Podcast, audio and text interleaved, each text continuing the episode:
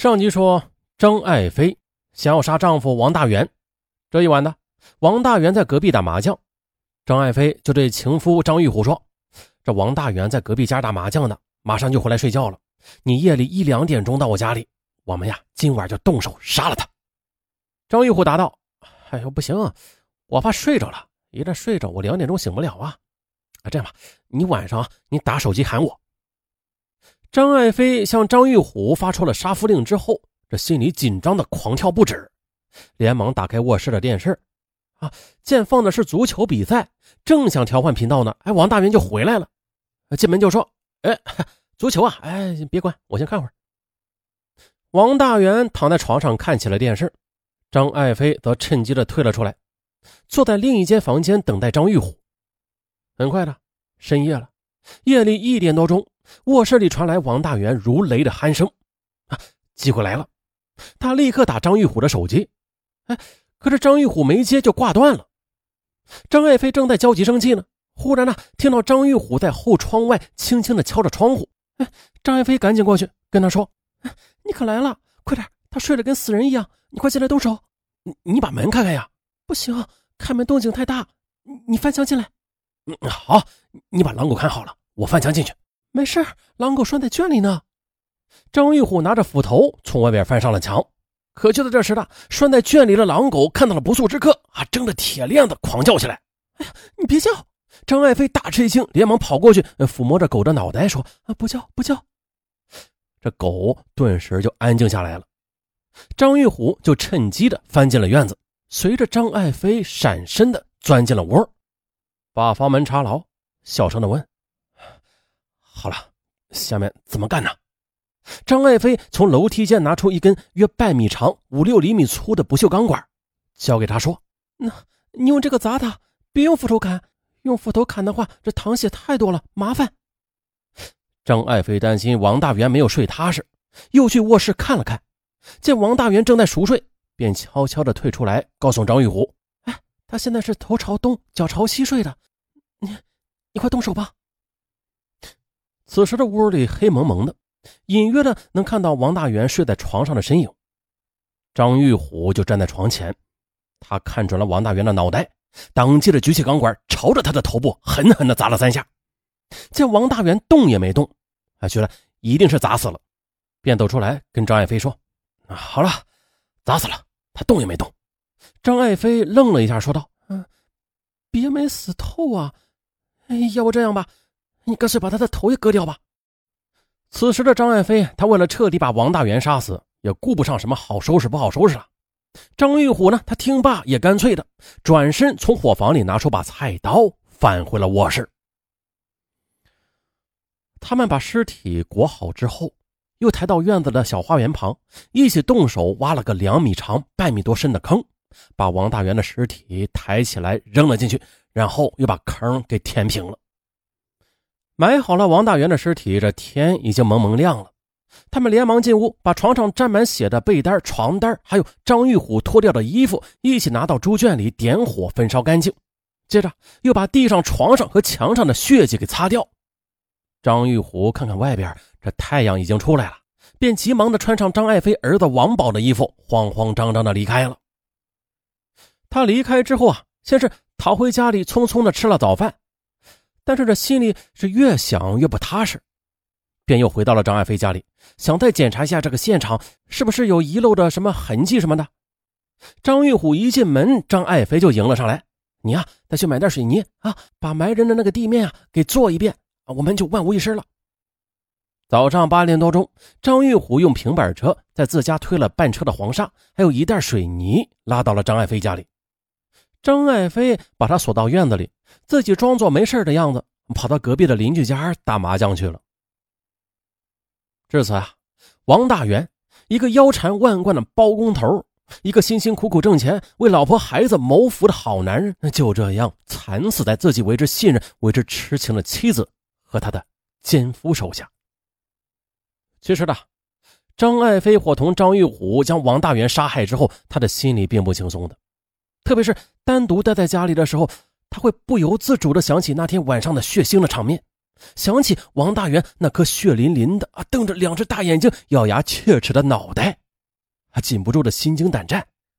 他想到了，如果按照他和张玉虎的约定，两三年之后才能名正言顺的结婚，那他还要在这座凶宅里边住下去，他就不禁泪流满面呐。儿子常年在外地打工，女儿也在外地上学，他晚上一个人在家里。更是觉得这到处都是王大元的影子，甚至躺在床上多次被噩梦惊醒，他不得不整夜的开着灯。两三年呐，这么长的日子该怎么过呀？想起这些，他就不禁潸然泪下。同时呢，他再也不敢睡卧室那张床了，一睡那张床，他就会被噩梦惊醒而无法入睡。于是呢，他让张玉虎把那张床给拉走。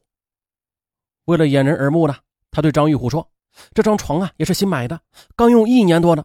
你给我五十块钱，我也好说这是卖给你的。”他和张玉虎把床抬到院子里，发现这床上还有血迹呢，啊，吓了一大跳，又反复的擦洗好几遍，这才让他给拉走了。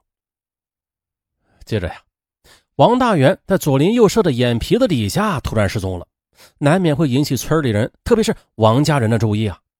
张爱飞，他也想到了这一点，并且自作聪明的放起了烟雾弹。见人就说王大元与他爹娘生气走了，走的时候啊，身上带着银行卡，还有九千多元的现金呢。哎呀，说不定已经让人给害了。张爱飞自以为聪明，却没有想到自己这样放烟雾弹，其实是欲盖弥彰啊！此地无银三百两。